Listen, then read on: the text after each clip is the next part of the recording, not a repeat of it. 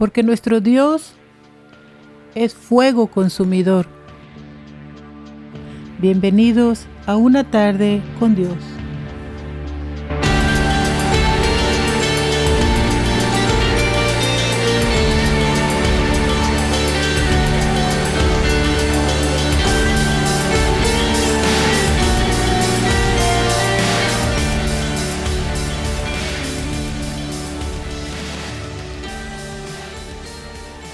Efesios 5:18 dice, Sed llenos del Espíritu Santo. Si realmente queremos que nuestro corazón se llene del poder del Espíritu Santo y fuego, debemos alimentar nuestra comunión con Dios. En Juan 7:37 dice, Si alguno tiene sed, venga a mí y beba.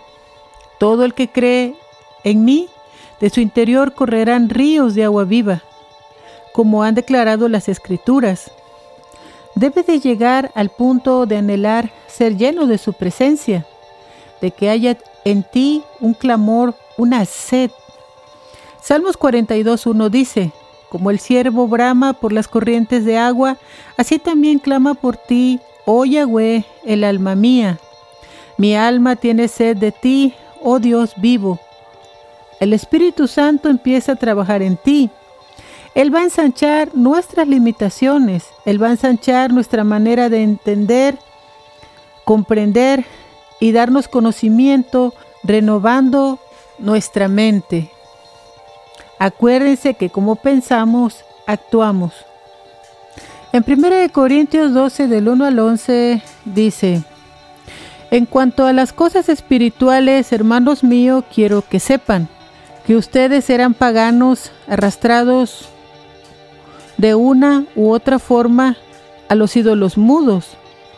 A causa de esto les hago saber que no hay quien hable por el Espíritu de Dios y que diga que Jesús es anatema, y no hay quien pueda decir que Jesús es el Señor sino por el Espíritu Santo. Ahora bien, hay distribución de dones, pero el Espíritu es uno, y hay distribución de ministerios, pero el Señor es uno y hay distribución de poderes, pero un mismo Dios es el que hace todas las cosas en cada uno. Pero a cada uno le es dada la manifestación del Espíritu para provecho. Hay a quienes le es dada palabra de sabiduría por el Espíritu, a otro palabra de conocimiento por el mismo Espíritu, a otro fe por el mismo Espíritu y a otro dones de sanidad por el mismo Espíritu a otro el hacer milagros, a otros profecía, a otro discernimiento de espíritus, a otro género de lenguas y a otro interpretación de lenguas. Pero todas estas cosas las hace el mismo espíritu, repartiendo a cada uno como él, como a él le place. En el versículo 7 dice, pero a cada uno le es dada la manifestación del espíritu para provecho común. Esto significa que era para provecho de los demás. Estas manifestaciones no son tanto para uno mismo, sino para la comunidad. Que si el Espíritu Santo se manifiesta en ti con palabra de conocimiento, con profecía, con sanidades, no es porque tú seas un santo, sino para el bien de los demás. Muchos quieren estas manifestaciones para sentirse bien, por lo tanto, no te creas especial. Tal vez digas, lloro en lenguas. Sin embargo, esta manifestación no es para ti, sino para los demás.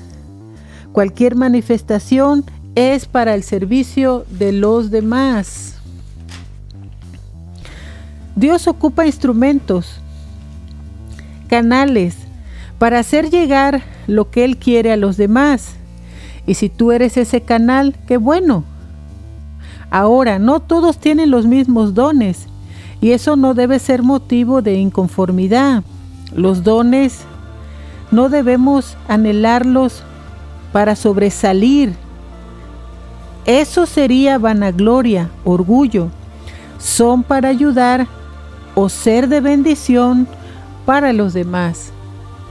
En Hechos 2, del 1 al 7, dice, Cuando se cumplieron los días de Pentecostés, mientras estaban reunidos todos unánimes, súbitamente vino del cielo un estruendo semejante al de un viento recio, el cual llenó toda la casa donde se encontraban. Y se les aparecieron lenguas que se repartían como fuego y se asentaban sobre cada uno de ellos. Y todos fueron llenos del Espíritu Santo y empezaron a hablar en diversas lenguas, conforme lo que el Espíritu les daba que hablaran. Había hombres que habitaban en Jerusalén, que reverenciaban a Dios, judíos de todas las naciones bajo el cielo. Y cuando sucedió el estruendo, se reunió todo el pueblo y estaban perplejos, porque cada quien los escuchaba hablar en su propio idioma. Y todos estaban maravillados y admirados y se decían unos a otros, todos estos que hablan, he aquí, no son galileos. ¿Cómo es que cada uno de nosotros los escucha hablar en nuestro propio idioma nativo? En Hechos 6, del 1 al 6 dice, en aquellos días, al ir en aumento el número de discípulos, los discípulos griegos se quejaron contra los hebreos, porque sus viudas serán menospreciadas en el reparto diario. Entonces los doce discípulos convocando a toda la asamblea de discípulos, le dijeron, no es correcto que nosotros dejemos la palabra de Dios para servir a las mesas. Por esta causa, hermanos míos, busquen y seleccionen de entre ustedes siete varones de quienes tengan buen testimonio, llenos del Espíritu del Señor y de sabiduría, para que los pongamos en esta obra mientras nosotros continuamos en la oración y en el ministerio de la palabra. Y esta propuesta pareció bien a todo el pueblo. Entonces escogieron a Esteban, un varón lleno de fe y del Espíritu Santo, y después de haber orado les impusieron las manos. La palabra de Dios se extendía y el número de los discípulos en Jerusalén aumentaba grandemente. Y muchas personas del pueblo de Israel obedecían a la fe.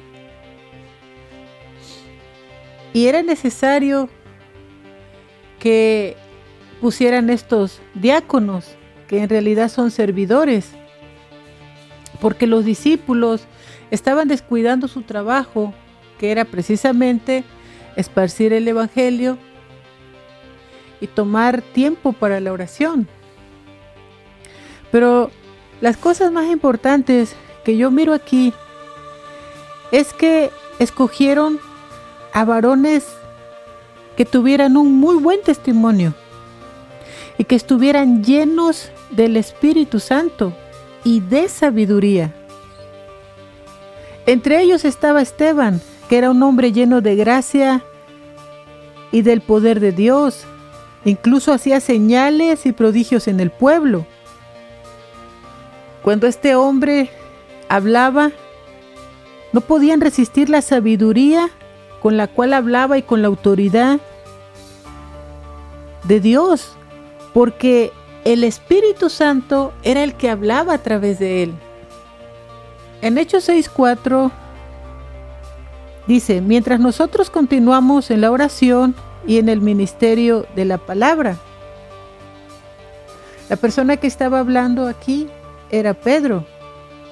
¿No acaso este apóstol de Dios no era ese Pedro que Satanás pidió para zarandearlo como a trigo y que Jesús le advirtió, oren para que no entren en tentación? Este mismo Pedro que no pudo velar en oración ni siquiera una hora y le negó tres veces antes de que el gallo cantara dos veces. Pero ahora después del derramamiento del Espíritu Santo, vemos a un Pedro lleno del poder de Dios, levantándose para hacer grandes discursos donde son ganadas tres mil personas. Y en su segundo discurso son ganadas cinco mil personas, porque era un instrumento lleno del poder de Dios. Ahora estaba padeciendo encarcelamientos, persecución, acusaciones, envidias, golpizas. Y si nos ponemos a darnos cuenta, algo de lo que más escuchamos en hechos después del derramamiento del Espíritu Santo es de que todo sucedía en una manera sobrenatural, porque el Espíritu Santo sabe que somos frágiles y débiles y nos hace fuertes, valientes y audaces y trabajan cada uno como quiere. Le dijo al Señor, si tengo que morir, lo haré, pero no te negaré. Y pasó todo lo contrario. Pero en Hechos 5.40 al 42 dice, y siendo convencidos por él, llamaron a los apóstoles y los azotaron, ordenándoles que no hablaran en el nombre de Jesús, y los pusieron en libertad. Entonces ellos salieron de su presencia gozosos de haber sido encontrados dignos de ser tratados duramente por causa del nombre. Y no cesaban de enseñar y predicar diariamente acerca de nuestro Señor Jesucristo en el templo y en las casas. Nos estamos dando cuenta cómo Dios ensanchó la estrechez, la debilidad, la fragilidad de Pedro. Y lo levantó como un hombre valiente, audaz, que estaba dispuesto a todo. Pero ahora él se está dando cuenta del valor y del poder de la oración. Por eso él estaba tan interesado en no descuidar ni la oración ni el ministerio de la palabra. Porque en medio de la oración es cuando pueden suceder cosas sobrenaturales. Es cuando hallamos el consejo, la palabra, la dirección, la guianza del Espíritu Santo. Cuando podemos sentir el calor de Dios sobre nosotros. Cuando encontramos respuestas para seguir avanzando en el reino de Dios. Pero regresemos a la historia de Esteban. Él estaba lleno de gracia y del poder de Dios. Hacía señales, maravillas entre el pueblo. Sinceramente, este hombre me recuerda tanto a Jesús. Y creo a mi ver, para este tiempo en el cual vivimos, lleno de oscuridad, necesitamos que haya muchos Estebans. Cuando este hombre le hablaba a la gente, la gente no podía resistir su sabiduría porque hablaba con el poder del Espíritu Santo. Por eso el pueblo se levantó contra él para calumniarlo con mentiras. Incluso buscaron testigos falsos. En Hechos 6:15 dice, entonces todos los que estaban sentados en la sinagoga fijaron la vista en él y vieron su rostro como el rostro de un ángel. Pero qué cosa tan maravillosa. Dice que vieron su rostro como el rostro de un ángel. ¿Cuántos saben que una persona cuando ora brilla? Este hombre no solo tenía un don del Espíritu Santo, sino que tenía varios. La Biblia dice que el Espíritu Santo reparte de acuerdo a su voluntad. Este hombre, si lo vemos, era un simple servidor. Pero ¿qué dijo Jesús? Yo no vine a ser servido, sino a servir y a dar mi vida por muchos. Pero Él fue el canal que utilizó para dar una poderosa prédica al pueblo de Israel llena de conocimiento, sabiduría y de autoridad, porque era el Espíritu Santo quien hablaba por medio de él. Esto no tiene nada que ver con que tú tengas un doctorado en teología, porque el Espíritu Santo será derramado sobre toda carne. Y eso no tiene que ver con un estatus social. Dios está buscando obreros, porque la mies es mucha y los obreros son pocos. Él está buscando adoradores que lo amen en espíritu y en verdad. Nosotros somos los que ni trabajamos ni dejamos que otros trabajen. Porque es una realidad que hay muchas personas que sirven en las iglesias, personas humildes de corazón, que están mucho más llenas del Espíritu Santo que los mismos líderes de las congregaciones. Otras tantas personas desconocidas que ni siquiera pertenecen a ninguna congregación, pero son personas que perseveran en una búsqueda real y verdadera de Dios. Dios escudriña la mente y el corazón de las personas. Hoy personas relevantes en la comunidad cristiana ha hecho que muchos creyentes bajen su mirada del autor y consumador de la vida Jesucristo y que la pongan en estos líderes que son utilizados en sanidades y milagros, pero que no le han dado la gloria a Dios, sino que se han quedado con ella. Y no solo se están extraviando ellos en su orgullo, sino que han extraviado a quienes ponen sus ojos en ellos. Para uno es mejor no saber qué fue lo que Dios hizo a través de nosotros, para no perdernos en el orgullo, para que no nos creamos buenos y santos. Cualquier don dado por Dios, repartido por el Espíritu Santo, siempre será para ayudar a los demás. Hoy en día hay una fuerte resistencia al Espíritu Santo.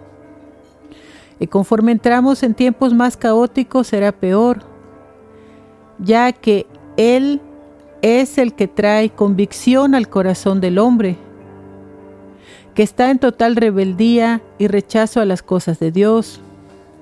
Hoy más que nunca debemos dejar de pensar que la tribulación será de aquí a 100 años y que cómodamente no nos tocará vivirla.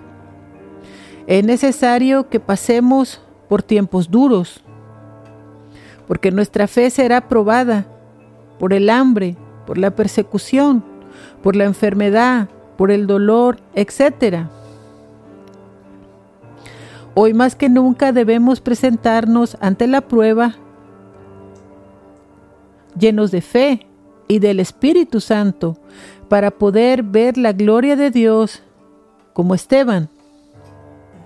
En Hechos 7:53 al 60 dice, Ustedes recibieron la ley mediante el mandato de ángeles, pero no la guardaron. Era una realidad que Esteban estaba hablando con mucho poder y con toda autoridad en el Espíritu Santo, revelándoles el pecado del pueblo de Israel. Pero esto provocaba que ellos se enfurecieran en contra de él.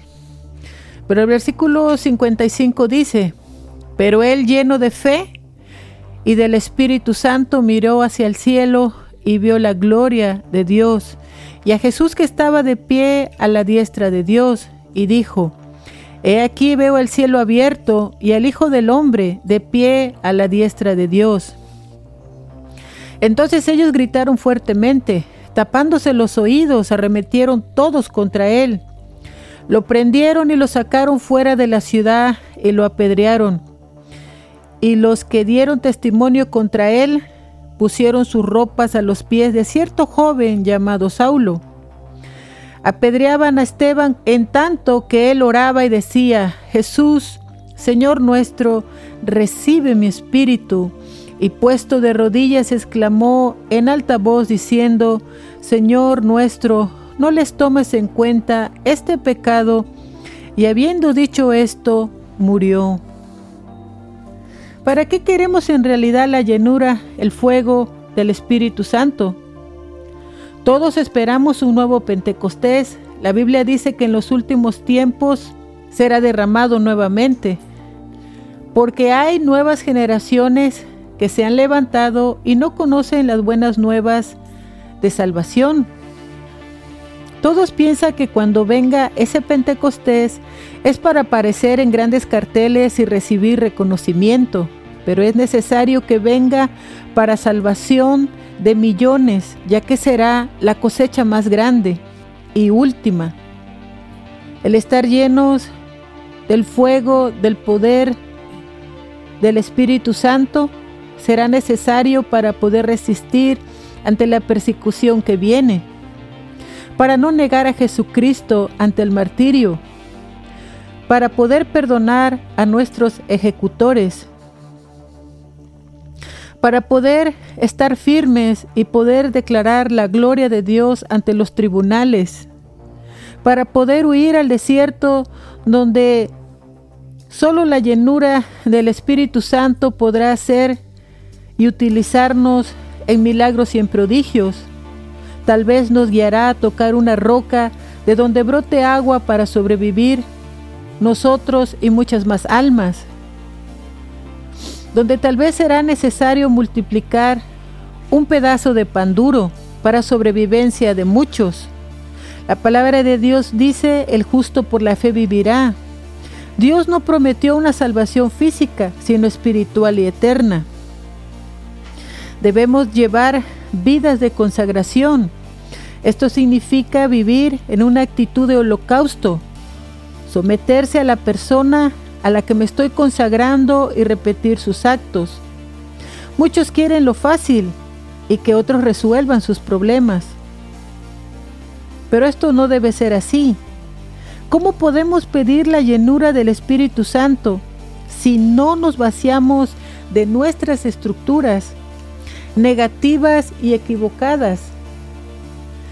Debemos de aprender a vivir de acuerdo a los principios establecidos por Dios, someternos a Él, imitarlo a Él como Él vivió. Yo veo en Esteban, tan solo con leer y nunca haberlo conocido, yo veo a Jesús reflejado en todos los aspectos de su vida. desde la manera que hablaba con toda autoridad y poder en el Espíritu Santo, la fe tan poderosa con la que él se movía, el ser capaz de perdonar a aquellas personas que estaban quebrando su cuerpo con piedras y pedirle a Dios que no tomara en cuenta su pecado al igual como cuando Jesús dijo, perdónales porque no saben lo que hacen. Cuando nos adentramos en el libro de los hechos, miramos cosas sobrenaturales después del derramamiento del Espíritu Santo. El poder de Dios se manifestaba en todos y cada uno de los apóstoles. Cuando Pedro empieza a dar sus discursos llenos de autoridad y de poder, cuando Felipe fue arrebatado para hablar con el eunuco,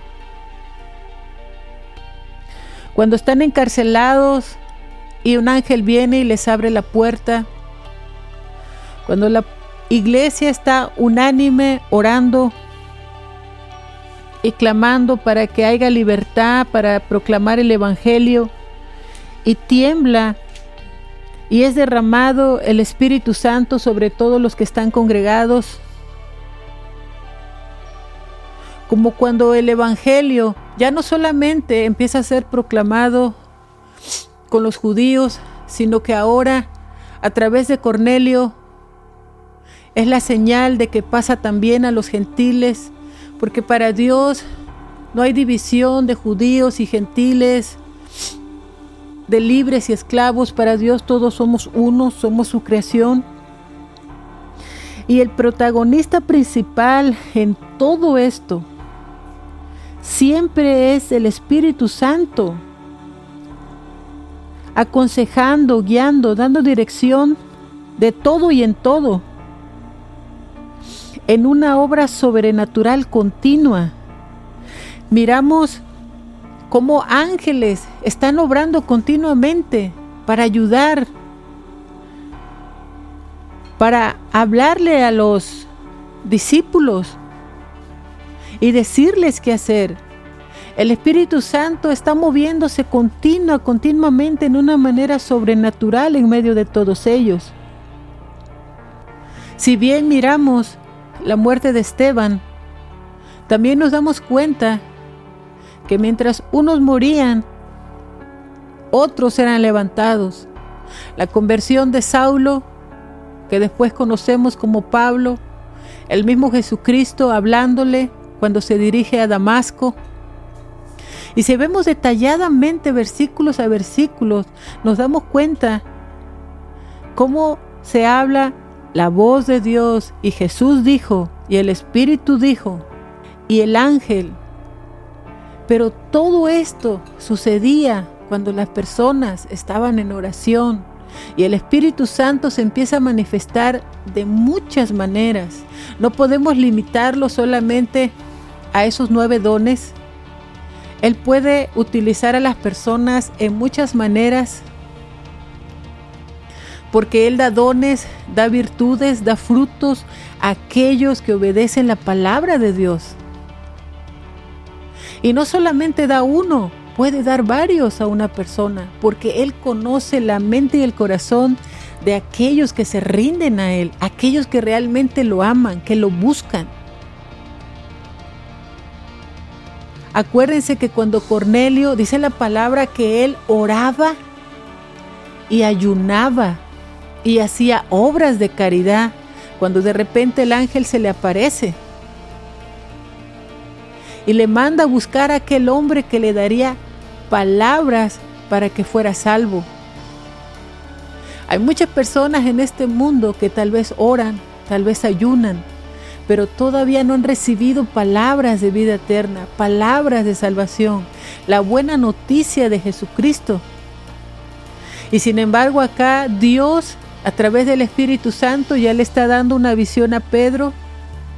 Y si leemos todo el capítulo 10 y 11, habla que el ángel dijo, el Espíritu Santo dijo. Y todas estas conversiones que estamos mirando en hechos son sobrenaturales. Ojalá pudiéramos estarnos moviendo en este tiempo como se movían en los hechos de los apóstoles. Pero es una realidad que a veces es necesario que entremos en tiempos duros para afirmarnos o para tirar la toalla. Por eso es necesario que hoy decidas consagrarte. Recuerda que consagrarte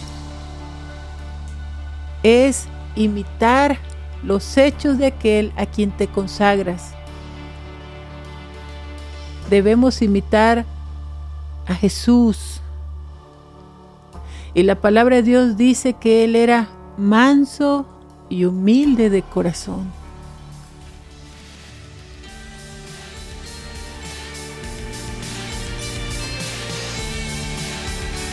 Una tarde con Dios es una producción por Freddy Romero. La voz de hoy fue Maricruz Medina. Música original por Fede Romero. Visita nuestro canal de YouTube, Verdad Superior, o visita nuestro sitio, verdadsuperior.com, para más información sobre el mundo espiritual. El proverbio de hoy. Sed pues imitadores de Dios como hijos amados